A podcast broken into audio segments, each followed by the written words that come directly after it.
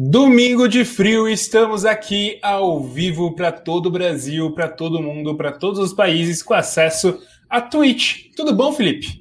Opa, tamo Tudo tranquilo? começando agora essa nova fase de foco na Twitch, mas não quer dizer que a gente vai abandonar o YouTube de todo, né? Depois a gente vai acabar aproveitando o conteúdo que a gente produz e soltando alguns cortes, alguma coisa. O YouTube não será esquecido, né? Vale dizer isso. Sim, foi. Não dá para dizer que é onde a gente começou, porque a gente começou no Facebook, né? Fazendo publicações lá. Aquilo morreu mesmo, graças a Deus. ainda bem, né? Mas no Lamentável. YouTube ainda tem espaço. Lamentável. Mas estamos ao vivo aqui para todo o Brasil, para todo mundo. Vamos ver se a gente consegue trazer várias pessoas aqui, né, Felipe? Eu acho que o, a Twitch ela funciona de uma maneira um pouco diferente que o YouTube, porque as pessoas demoram um pouquinho para entrar na Twitch, eu acho, talvez. Então, a gente vai fazendo e vai falando um pouco, vai, a gente tem que ter conteúdo para falar por muito tempo. O povo da Twitch gosta de falar muito tempo, Felipe. É, é um pessoalzinho que gosta de falar um pouquinho mais, né? E também é, a gente precisa também ficar um pouquinho mais vidrado, até para ter insumo de conteúdo, né? Exatamente, Felipe, exatamente. Ainda mais nesse domingo, né? Esse domingo foi triste, é, principalmente para aquelas pessoas que gostam de basquete e são brasileiras, né? Não é fácil Quase. ser um brasileiro que gosta de basquete. É, cara, vamos ser bem sinceros assim, a nossa perspectiva lá no começo, quando começou o qualificatório de split, a gente não estava com muita confiança, né? Pelo menos nós, né? que não acompanhamos tão de pertinho o basquete FIBA, né? Exatamente. Ah, a gente acompanha basquete FIBA muito mais por causa do próprio do próprio Brasil, né? Sim, sim, mas vamos confessar que assim, não é algo que puta, a gente está no cangote do NBB, dos outros campeonatos, a gente tem o discernimento básico de como o Brasil tá mas a gente não é o. Com certeza, com certeza. Grande, né? Os grandes aprofundados. Mas assim, cara, é, do jeito que tava, do jeito que demonstrou, do jeito que começou é, o torneio qualificatório com um equilíbrio muito interessante até o jogo de, de hoje contra a Alemanha, cara, tava cada vez mais dando para acreditar, sabe? Tipo, engoliram o México no, na semi, né? Exatamente, exatamente. Cara, a gente tinha a gente tinha muita expectativa por isso, porque o Brasil estava bem e porque em teoria, em teoria, né, porque foi muito mais muito desfalcado pro pro pré-olímpico.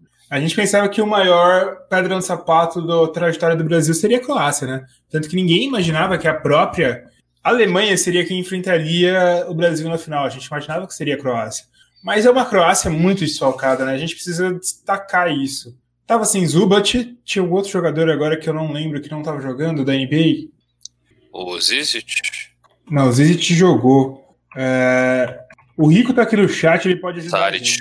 Sarit. Sarit. É, tinha o Rezonia, né? Tinha o Rezonia, tinha o Bogdanovic, mas o que, que o Rico fala? É, se, o melhor se, jogador se FIBA para... deles. Então, eu vou te dizer que se parar pra pensar, tinha muitos times ainda bem desfalcados, né? A própria Alemanha, por exemplo, tem um Schroeder.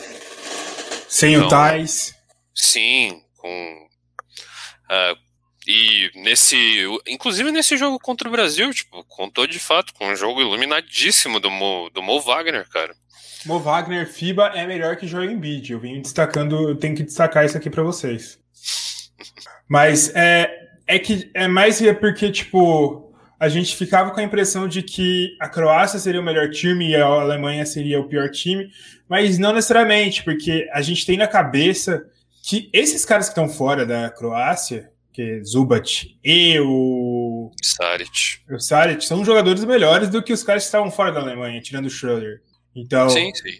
É, não é a mesma Croácia que a gente imaginava que a gente tem na nossa cabeça como Croácia ideal. Tudo bem que nem o Brasil é o Brasil ideal, né?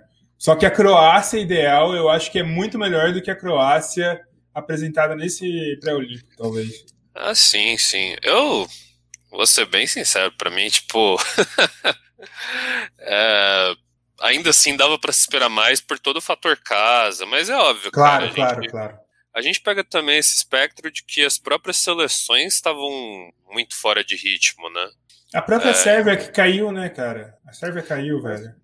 Exato, tipo, seleções muito fora de ritmo, um tempo bem significante desde as, os torneios continentais. E querendo ou não, o Brasil, perto desses países, muitos jogadores jogando juntos na Liga Nacional, né? É óbvio, Sim. tipo, Varejão, que era um cara que tava um pouco mais parado, voltado, tinha voltado recentemente pro Cleveland, né? Mas ainda Sim. assim, tipo, talvez o. E eu acho que pegou e mostrou um pouco o que, é coletividade, o tempo de treino e um elenco, tipo, também jogando junto há muito tempo, trouxe, tipo, Brasil é, é foda, é, é triste não ir, mas teve um retrospecto muito positivo com os jogadores que tinha em quadra, a forma de jogar que o Petrovic trouxe. Exatamente, exatamente. É, tem algumas críticas para o Petrovic, mas antes disso eu só vou trazer esse ponto aqui do Rico, que eu vou emendar com outro ponto, que o Rico fala aqui que triste também que, pro, enquanto o mundo, que 12 dos países do basquete da Olimpíada, 7 são europeus. Sim, isso é muito triste. E isso me traz ressaltar outro ponto que, cara, eu acho que 12 países disputando a Olimpíada é muito pouco, velho. Concordo, concordo. Muito pouco, caberia muito menos, muito mais aí uns quatro países, que seja os outros quatro que disputaram as finais, 12 é muito pouco. Muito.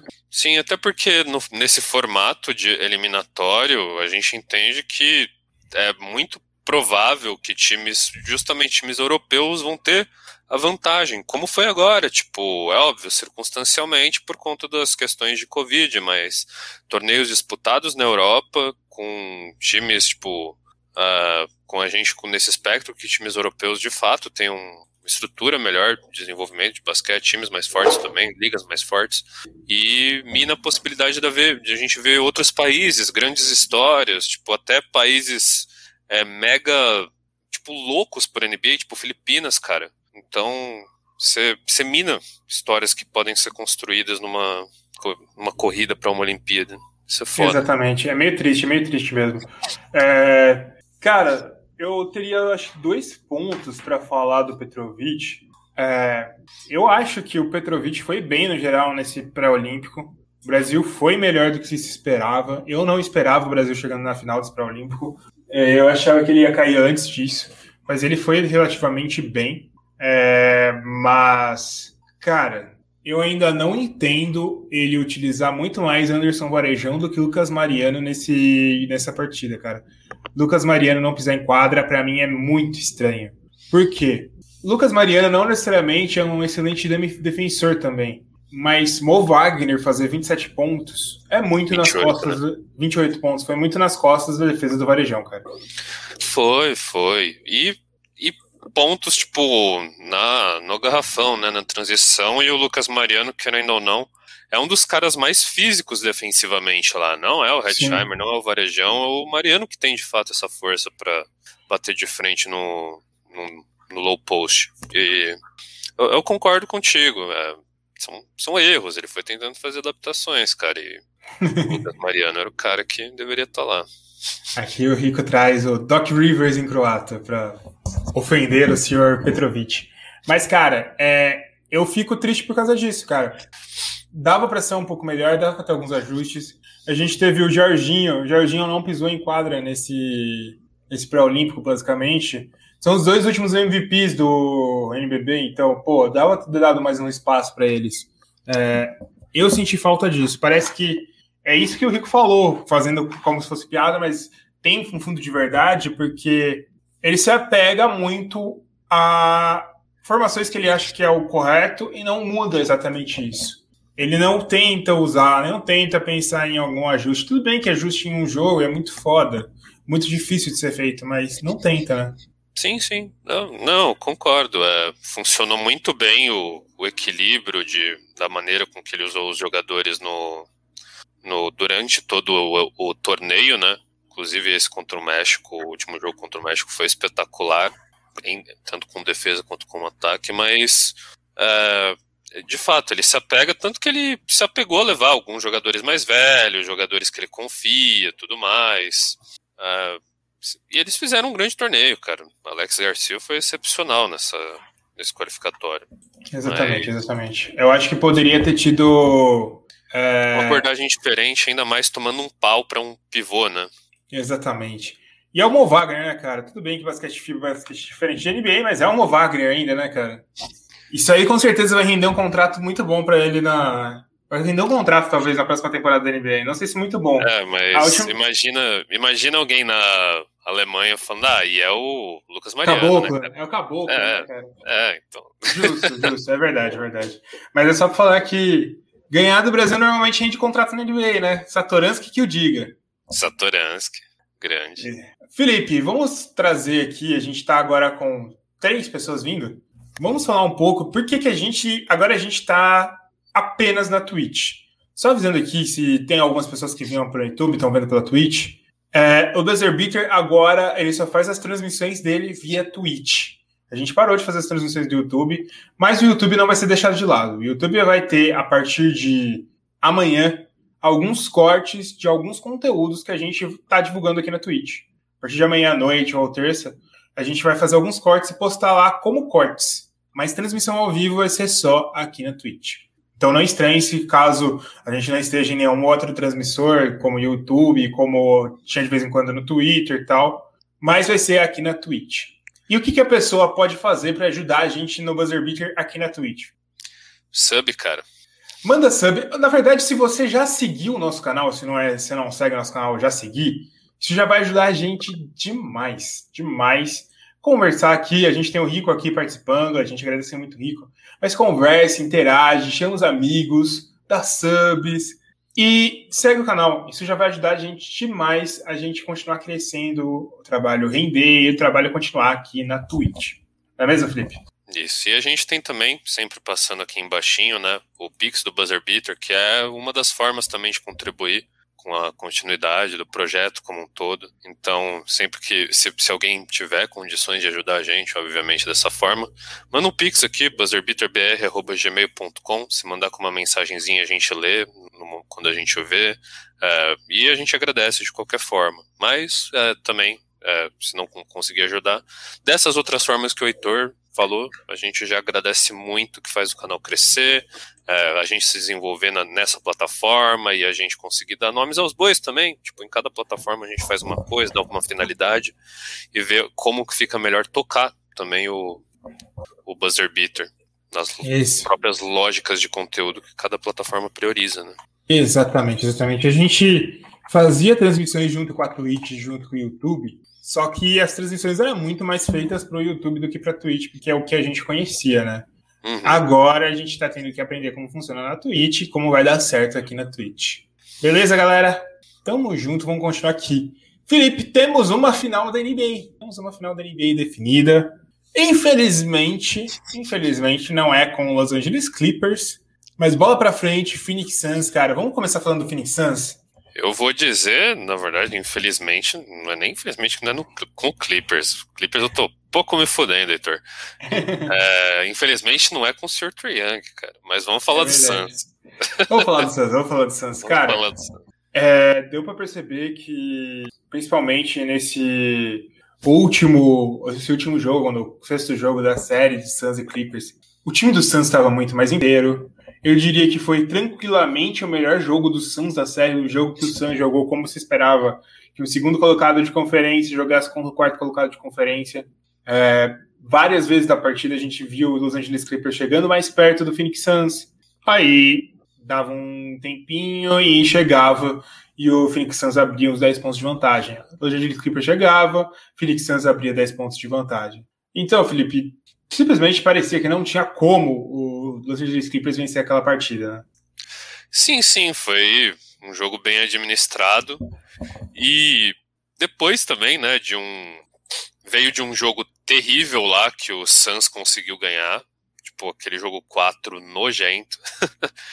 Aquela sobrevida dada pelos Clippers e o jogo e encerrar a série com a cara do Suns foi muito importante e encerrar logo nesse momento também para dar o tempo de descanso necessário para o time para essa final, sendo que estava rolando um, um, puta de um embate lá do, do outro lado, né, na outra conferência. Então, é, a gente viu o Suns de novo, tipo, importantíssimo, jogar com a cara do Suns logo antes de uma final, tipo, na casinha, todo mundo cumprindo bem o seu papel, a confiança. E naturalmente, finalmente, né, é, a gente vê aí uma grande possibilidade. Aliás, não, não vou nem entrar nesse, nesse tópico, mas é, quem, qualquer pessoa que fale que Chris Paul não é uma lenda, não sei o quê, tem que ser. Com certeza, cara. É, hospitalizado.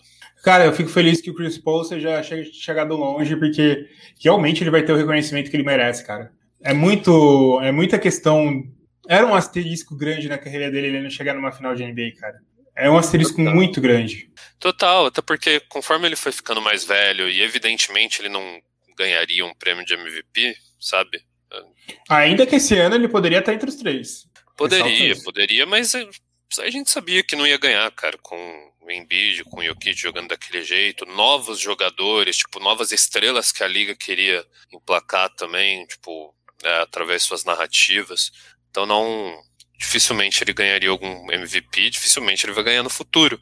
Então a forma do Chris Paul tipo, adicionar mais com a, a lenda dele é o anel. Diferente de um uhum. Carmelo Anthony, por exemplo, que está tentando fazer isso como um jogador mais coadjuvante, é, Chris Paul protagonizou, né? Chegou na final agora como protagonista, cara. Ele organizou um time jovem, tipo, ele evidentemente foi a peça que faltava pro Phoenix Suns dar aquele clique, sabe? Com certeza, cara, com certeza. É... E muito dessa história do Phoenix Suns, cara, é muito estranho não falar que fala que foi apenas o Chris Paul, mas é muito emblemático que é um time que ficou em nono colocado, nono não, décimo colocado na temporada passada, adiciona uma peça substituindo outra, que foi basicamente Chris Paul pro Ricky Rubio, e esse time chega à final da NBA, cara. É muito emblemático isso. Sim, sim. A gente entende que. E, e é interessante em pensar que, tipo, essa final de NBA começou basicamente com uma eliminação na temporada passada, né? Aquela, aquela bolha genial que o time do Suns fez, o Monte Williams, a fala do Monte Williams depois lá no chamando todo mundo, é, elogiando, falando que eles são guerreiros, tudo mais, e eles já começando intensamente tipo essa temporada com essa peça, com o floor general que eles precisavam e que demonstra também o casamento entre tática e vocês estão ouvindo, devem estar ouvindo meus cachorros aqui, acostumem-se.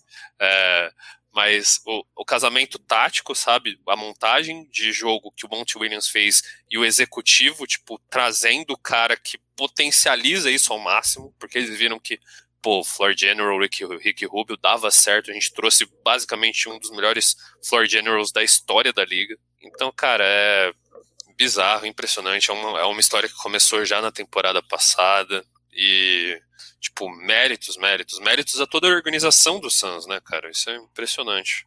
Exatamente, cara. Eu acho que vale, vale muito a pena contar essa história do Suns. É uma história muito boa desde já, cara. É uma história muito boa desde já. E eu acho que é, é uma história incrível, cara. É uma história muito boa o que eles, que eles fizeram. Monte Williams é um baita técnico, a gente tem que ressaltar muito o que o Monte Williams fez com esse time e muito o que o Monte Williams fez nessa série do Phoenix Suns. A gente, a gente exaltou o Tyron Lu nos últimos, nos últimos nesses playoffs pelos ajustes que o Tyron Lu fez, mas cara, o Monte Williams fez muitos ajustes nessa série para conseguir fazer com que esse time continuasse vingando. Eu gosto muito da tática que ele fez é, muitas vezes com o Zubat em quadra, tirando o Zubat do garrafão para o DeAndre Ayton aproveitar os rebotes ofensivos. Isso foi efetivo demais, efetivo demais. Ele fez isso os playoffs inteiros, né, cara? Ele Sim. adaptou, tipo, a entrada de certos jogadores também no, no, do banco, tudo mais, a maneira que o time joga, o reconhecimento também enquadra a, a parte efetiva de, de, novamente, tem um cara como o Chris Paul de reconhecer os espaços, os mismatches e às vezes bater pro mid-range em que o time não tinha, o Denver, por exemplo, não tinha uma boa defesa ali. É, essa parada de tirar o, o pivô do, do garrafão, ele fez um pouco com, com o Jokic, provou dar certo, tipo, é, ele, ele deu um nó, tipo, ele deu um banho no Denver, tudo bem, tava desfalcado do Murray e tudo mais, o elenco não tava aquilo tudo, mas ainda assim ele deu um banho no Denver, cara. Um banho, tipo, ele, ele adaptou tudo é, e o, o que ele testou com o Jokic, a, a, partir do momento que o Zubat começou a machucar o Suns, ele falou, beleza, eu vou fazer a mesma coisa que eu fiz com o MVP, com esse cara. Então, tipo, ele, ele realmente é um treinador genial, cara. Genial, genial. É um treinador incrível, cara. É um treinador incrível, cara. É... Cara, e dando, dando, falando sobre jogadores específicos, cara, a gente falou do Chris Paul. Devin Booker dá um outro passo na carreira dele, né, cara? Ele é um jogador provado, ele deixa de ser aquele jogador que tinha potencial, é um cara que tá num jogador muito bom no time ruim, agora é um jogador bom no time bom, jogador provado. É, eu acho que ele é um cara que precisa muito mais ser mais frio. Eu percebi que em muitos momentos ele perdia a cabeça no jogo do Clippers, ele precisa ser mais frio. E, bicho, a gente tem a questão do, do Rico, falou, o Rico tá participando aqui da live. Eu conversei outro dia num grupo que eu tô com o Rico, ele perguntou: DeAndre Ayton pode ser MVP algum dia? Eu achei uma pergunta curiosa e na minha cabeça eu consigo imaginar um cenário do DeAndre Ayton sendo MVP depois que eu vi nesse playoffs, cara. Que jogador incrível, cara. Jogador exaço, ele é um. Ele é um pivô que nunca vai ser hackeado, porque ele é bom no arremesso, ele é bom no arremesso de média distância, de perto do garrafão. Ele se tornou um jogador defensivamente muito bom também, porque, principalmente protetor de aro. Falta, tem alguns errinhos ainda de posicionamento que acaba propiciando para os outros pivôs, mas ele é um pivô muito bom, atlético, forte. Óbvio, sempre vai ficar pairando na cabeça dele o fantasma do Luca Doncic, que ele foi escolhido antes do Luca Doncic. Mas Raquinho Olajuwon também foi escolhido antes de Michael Jordan, né, Felipe? Ah, é, as narrativas se consertam com o passar do tempo e conforme os próprios jogadores constroem suas histórias e suas lendas, né, cara? Você estava falando do Devin Booker, tipo. Uh, para mim é meio natural que ele já era um jogador um pouco mais cabeça quente desde cedo. Ele sempre envolveu, se envolveu nas brigas do Suns. E talvez de fato faltasse um jogador mais experiente, tipo, para é, ensinar ele, mas de fato, tipo, um, uma coisa, ele é, só acompanhando o raciocínio que você tinha feito sobre o Booker, é, eu concordo também que ele é uma estrela provada. Antes a gente entendia, porra, ele é um pontuador sobrenatural, ele é um excelente pontuador. Mas falta alguma coisa. Falta o time vencer para ver ele, tipo, uh, sendo considerado mais acima, sendo visto como um jogador de alto nível. E partir de agora, tipo, essa temporada que foi uma de provação, ele já tá em outro patamar. É, entre é, como, como ele mesmo, como Devin Booker, mas entre os jogadores da NBA. E o DeAndre Ayton, cara, também. Uh, o também entendo cenários que ele pode de fato ser visto como um, um candidato MVP por tão completo que ele é, sabe? Eu acho que ele pode entrar nessa categoria mais assustadora de jogador, dependendo como eles quiserem utilizar ele. É, que, igual a gente estava prevendo que talvez o Ban Adebayo poderia ser, sabe? É, por ser um cara tipo interessante atleticamente, ele tem uma caixa de ferramenta ofensiva brilhante. A, é, é, algo muito positivo, mas sem entender a inteligência do, do jogador enquanto ele como ele desenvolveu, sabe?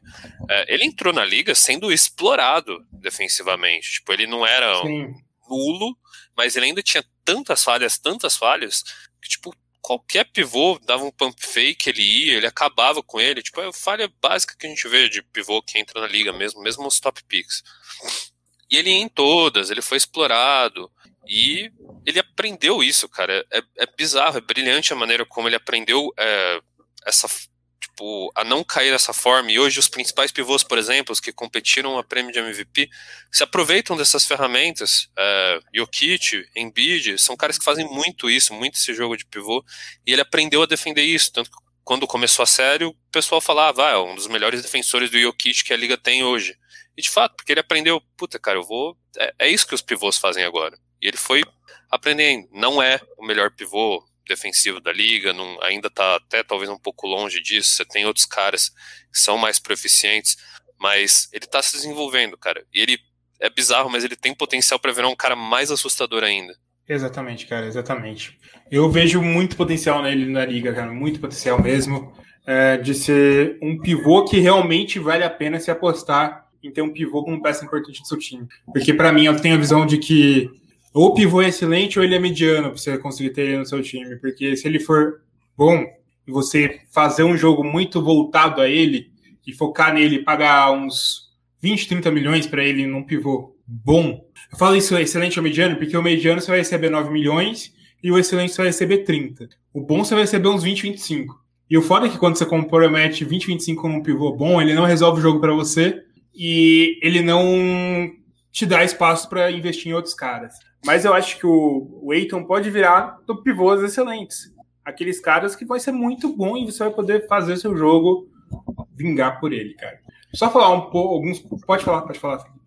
Não, não, só ia comentar que é, o fato dele estar tá com o Chris Paul também, ele pode desenvolver outra área de jogo, ser melhor explorado, tipo, na movimentação de bola do Suns. Então, eu concordo contigo, tipo, ele, é, ele tem muito talento, cara, eu acho que tem muito que se desenvolver nele. Exatamente. E falando do outro time da série, Los Angeles Clippers, cara, eu acho que o Clippers sai dessa temporada com uma perspectiva muito melhor do que a temporada passada, com certeza. Porque, um, eu não imagino que Kawhi Leonard não renove, não conhecemos o Kawhi Leonard, mas eu não imagino que Kawhi Leonard não renove. Dois, o time se provou nesses playoffs, tem muitas peças boas. E é mais um ano de trabalho, né, cara? Mais um ano de trabalho, a tendência é o time ficar mais azeitado, né? Quebrou uma marca, né? Na história do time. Chegou numa final de conferência. Encontrou um treinador extremamente competente. Exatamente. Que isso já é 100% de vitória em relação ao último ano, né? Porra, mantendo Paul George, vendo o que ele fez nesses playoffs, cara, com uma confiança recobrada, assim. Pô, Incrível, né, cara? Incrível. É, falando do outro lado agora, Atlanta Hawks e Milwaukee Bucks. Cara, eu acho que a gente tá esperando o quê? Uns três anos o Milwaukee Bucks chegar na final da NBA? E eu queria que não chegasse de novo, porque eu queria ver Trae Young. Vamos falar um pouquinho do Bucks, a gente já falado do Hawks pra exaltar Trae Young, mas, cara, eu eu acho que esses playoffs serviram muito de comprovação de dois jogadores, cara. Drew Holiday e Chris Middleton. O quanto que eu vi críticas para esses dois sendo os caras que iam complementar Yannis, cara. Muita crítica, muita crítica. Que não eram os All-Stars que o Yannis precisava para ganhar um título, que não eram os caras que conseguiam complementar esse cara. E, cara, esses playoffs mostraram que Chris Middleton é um jogador do caralho e Drew Holiday é outro absurdo, né, cara? É, a gente entendia, quando o Drew, Drew, Holiday chegou, a gente falou, porra, mano, é, vai dar muito bom para esse Bucks. Se der bom, vai dar muito bom, porque Drew Holiday é talvez um dos jogadores mais subestimados. Muito bem reconhecido pela defesa, ok, mas ele é mais do que isso. E Chris Exatamente. Middleton é, é talvez o cara que talvez precisasse um fator novamente de comprovação, foi All-Star, tudo, mas faltava aquele negócio para entender, porra, é, é, é ele mesmo que Yannis precisa como o seu fiel escudeiro. Uh, e eu acho que ele mais do que provou, né? Foi a, a, em alguns momentos mais decisivo que o Yannis né, nessas séries, nessas últimas séries. Então. Cara, tem certos momentos que o Chris Middleton encarnava o próprio Michael Jordan, cara. Sim, sim. Playoffs absurdos, cara. Playoffs absurdos do Chris Middleton. E ele, ele vem jogando muito, cara. Ele vem mostrando que ele pode ser o segundo All-Star desse time, pode ser a segunda estrela. E que esse time tem um futuro muito, muito incrível daqui para frente. Ele com ele sendo esse cara, né, cara? Total, total. É, ele já tinha sido um All-Star em uma temporada, né? Mas era aquele negócio de. Ele foi All-Star naquela ocasião. Faltava é. a continuidade. Cara. Porque aquele negócio é, é o status de talvez de CJ McCollum puta, estourou, sei lá o quê. Nossa, finalmente o Lillard vai ter o companheiro de. Mas de, nunca parecia que realmente ia ser, né, cara? Mas aí não ia, não ia, não ia, não ia. Chris Middleton finalmente teve esse momento, né, cara? Assim, eu não, não, é, eu não tô criticando totalmente uma column, porque eu entendo que, por exemplo, quando eliminaram, o, quando o Portland eliminou o Denver lá em 19, foi 19, né? 19, 19. É, ele, McCollum ele jogou muito. Ele acabou com o Denver. Mas faltava é, a manutenção desse status de grande jogador. E o Middleton pegou um playoff aí e chamou de seu, cara. E ele e o Holiday, nesse último jogo, no jogo decisivo, foram os caras que falaram: beleza, não tem Anis, brother. Vamos. Ainda tem a gente. Toca pro pai. E eles acabaram com o jogo, mano. Exatamente, exatamente, cara. É... E, bicho, eu acho que Coach Bud, Coach Budenhauser não cai, né, cara? É, não vai cair. Não cai. Ele deve estar muito feliz porque ter chegado, porque ele continua com o empreguinho dele. Tudo bem que se ele caísse, ele arranjava um emprego logo, né? Mas. Sim, sim. Aí eu, aí eu bato talvez na tecla. Será que foi mais triunfo da montagem de elenco, finalmente? Porque. É. Mas eu acho que, tipo. Ele, eu não ele vou tem tirar participação os nisso, né? Ele tem participação Sim, nisso. eu, né? eu não vou tirar os méritos de um cara que chegou na final, sabe? Uhum. É, mas diferente, talvez, de times que se pautaram muito em ajustes, ele não foi um cara tão gigantesco nos ajustes. A, o Bucks foi, chegou até a final jogando como o, o Bucks da temporada regular, basicamente. Tipo, foi um time mais consistente, mas que tinha mais variação nessa temporada. Exatamente, cara, exatamente. É, E tem ainda. E tem ainda, é, tipo, o Revinho trouxe aqui, o Revinho é um dos grandes exemplares de torcedores do Bucks, que ele ajustou demais. Mas eu acho que o que o Felipe quer dizer, vê se estou correto, Felipe, é que não foi basicamente ajustes que nem o Teron Lu fez, que nem o Eric Spoelstra fez temporada passada, que cada jogo tinha um time diferente para contratar, mudar a forma de defender. Ele teve ajustes, obviamente teve ajustes, e ele Sim, sim. dominava muito mais o elenco do que ele dominava na temporada passada. Que a temporada passada era um jogo muito travado do Milwaukee Bucks. Mas eu acho que esses ajustes eles foram construídos ao longo da temporada. Ao longo da temporada, o time do Milwaukee Bucks testou muito. Sim, sim. E a forma de defender eu concordo. Tipo, é, é que aí foi a lição de casa, a percepção, porque entendeu-se que a forma de. O mundo muda. A forma de defender, de fato, ficou evidente que ia mudar. Que é, tinha que ter essa variação inteligente entre zonas e defesas individuais. Então, eu, por isso que eu não tiro todo o mérito do coach Bud. Tipo, é que. Pra, eu, talvez eu esteja um pouco salty, porque para mim, Monty Williams é, é o meu treinador do ano. É, justo, justo. Mas, mas, mas eu concordo, ele, ele fez a sua lição de casa, cara. Fez a lição de casa. E, cara, é um time muito bom, cara. É, é um time que tem no seu elenco uma característica, uma identidade, que é o que chamam de big ball, tall ball. É um time muito grande, é um time muito largo, é um time que se baseia muito nisso. Sofreu com revelias. Ele é um time que não está indo completo para as finais. Yannis não está jogando. Perderam do Vincenzo, que era o outro titular. São dois titulares fora do time. É, é legal, é uma história legal de um time que a gente esperava mais tempo. É legal, né? Que tipo, a gente esperava o Yannis indo para a final da NBA e no, na temporada que ele se machuca nos playoffs, o time consegue fazer ir para a final da NBA, NBA, né? Eu acho que isso é uma história bacana que tá tendo do, do Milwaukee Bucks. É Falando de Atlanta. que- é uma história que vai voltar, né? Porque quando a gente estiver lá mais pra frente, a galera que estiver falando, ah, o Yannis não é lenda, o Yannis não é Hall of Famer, o time, o, o Bucks só foi pra final porque ele machucou. Essas coisas sempre voltam gente, dessa forma, distorcida. Com certeza vai É. ter, vai ter. Mas, é, cara, incrível essa temporada, incrível essa temporada. Atlanta Hawks também, eu acho que é a maior surpresa desses playoffs, cara. É, o Phoenix Suns talvez seja a maior surpresa da temporada, ter chegado onde chegou, mas se a gente conta a partir dos playoffs até agora, ninguém imaginava o Atlanta Hawks brigando para ir pro final do NBA. Total, total. E o, o que eu tava dizendo de eu não queria ver o Bucks na final, porque eu queria ver esse Hawks, cara. Foi talvez a história mais atraente dos playoffs, né, cara? Exatamente, cara. Ia ser excelente também é, imaginar o Luca Doncic comendo pipoca lá na casa dele, assistindo uma final entre DeAndre Ayton e Trey Young. sim, sim. Ia ser engraçado mesmo. Ia ser, ia ser engraçado pra história. Mas, cara, é... Nate McMillan, qualificadíssimo na NBA atual, vai chegar com muita moral pra temporada que vem. Trey Young vai chegar com muita moral. Clint Capella chegando com muita moral. E o Atlanta Hawks tem um elenco muito repleto, cara. Muito repleto. Muito repleto de jogadores excelentes. São jogadores incríveis. E eles podem fazer um movimento de conseguir alguém maior para esse time ainda. Porque eles têm tantos jogadores que foram bem nesse playoffs que conseguiriam convencer. Eles têm todas as picks deles. Eles conseguiriam convencer alguém a trocar por eles, cara. Concordo, eles talvez dependam um pouco de manter alguns dos wings saudáveis, né?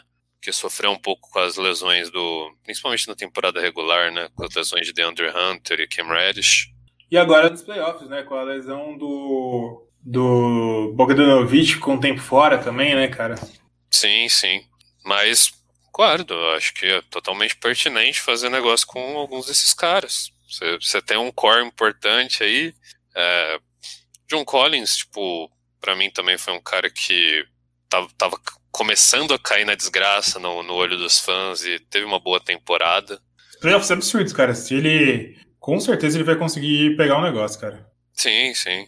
E já estavam escrachando, né? Puta, John Collins não dá para deixar no time e tudo mais. E reco recobrou, voltou a jogar bem, tipo, deixou de ser necessariamente a presença do Capela, na verdade, foi acho que o imperativo para isso, porque você tinha um cara que do nada virou um dos grandes monstros defensivos aí no, nos playoffs, né? Exatamente, cara, exatamente. E a gente viu até o rookie, Onyeka Okongu, que a gente sempre defendeu, jogando bem nesses playoffs, né, cara? Sim, sim. Eles têm muitas possibilidades de negócio para trazer um cara relevante para esse time. Com certeza, cara, com certeza. Bom, Felipe, chegamos à final, cara. Se você fosse apostar em algum time, quem que você apostaria? Ah, hoje eu tô com o Suns, quero ver título inédito. Eu acho que eu eu acho que a questão do time estar tá completo pesa muito pro Suns, né, cara? Sim, é, eu tô pensando mais nisso. Tipo, o beleza, cara. A gente falou Middleton e Drew Holiday impressionantes, cara mas sustentar uma final de NBA com isso, sendo que o outro lado está completo, ligeiramente mais descansado, é, com os, vindo de um último jogo, tipo, que basicamente todo mundo jogou, que, o, que eles jogou, o Suns basicamente jogou o jogo perfeito de Suns, sabe? É, é difícil, é difícil. É difícil. E eu acho que eles têm essa vantagem de ter todo mundo saudável, mas também eu acho que é um time mais completo, é um time mais ajeitado, é um time com mais peças ao redor. É, eu vejo mais perto do Suns ganhar esse título. Mas eu não duvidaria do Bucks ganhar. Não é uma bravata para mim. Eu acho que é uma série muito mais aberta do que era a final do ano passado. No final do ano passado, eu apostava friamente que os Angeles Lakers ia ser campeão. Total, total. Eu acho justo, eu acho justo. Então, próxima vez a gente faz uma tiro para cada jogador. Não, eu acho é isso. É isso aí, isso aí. Tamo junto, tamo junto pra caramba.